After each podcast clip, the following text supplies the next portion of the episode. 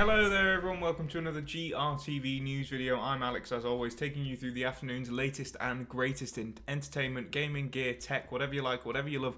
We've always got it here at GRTV News, and we've also got it here in the wider Game Reactor network. So, if you like gaming reviews, news, more, we've always got it here for you. And it's Friday, everybody. I hope it's the end of your working week. If it isn't, hang on, you've probably just got a bit longer left. But in any case, we're here going through another news story, and I'll stop babbling so that we can get right into it. We're going into sort of movies, TV shows side of things today. So we're looking at a new Game of Thrones spin off that is heating up. I believe it's already been announced in the past. I think there was about eight or nine of these spin off ideas that HBO was considering, but the one based on Aegon's conquest is heating up. And it's the story of how the Targaryens, the people who own the dragons, finally came to Westeros and sort of made their dynasty. According to the Hollywood Reporter, things are heating up, and it's got. Let me just get this name right. Matt, Mattson Tomlin, the writer who went uncredited in The Batman and is working on The Batman Part 2. He's worked on a bunch of other stuff. He's a respected writer and he's teaming up with HBO to write this series as well.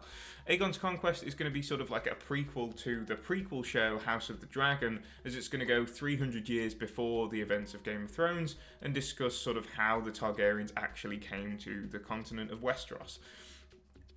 If you don't want spoilers, I'd say probably skip away now. If you're not a book fan, if you've not really paid that much attention to the show, because in fairness, Aegon's Conquest has been talked about quite a lot by in both shows, and most of the major events have already sort of slightly been spoiled for you. So, but in any case, uh, click off now. But basically, it's how Aegon and his sister wives flew their dragons over, made every lord either submit via force or they came over and knelt before them, removing the kings, the seven different kings from the seven different kingdoms, and making them lords, as there was one ruler under Westeros. Now, the only um, country that obviously didn't submit was Dorne, but I'm sure that'll get shown in the series. It's interesting that we're going further back in time for Game of Thrones. I think a lot of it is going to focus on the Targaryens and the dragons because that's what draws a lot of mass viewership in. The CG dragons brings everyone in, whether you're there for the smart writing or whether you're just there because it's the show everyone's talking about.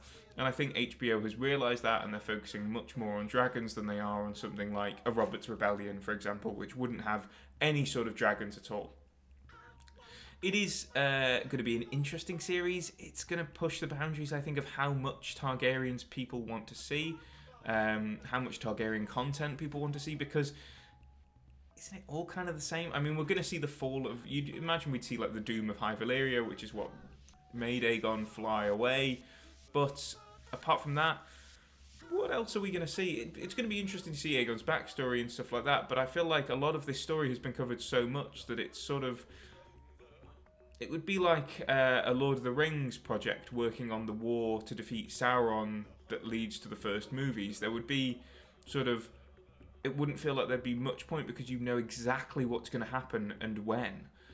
But that might just be me being pessimistic. Are you excited for an Aegon's Conquest series? And what do you want to see from the Game of Thrones universe next? Let me know, and I'll see you guys on Monday for another GRTV news video.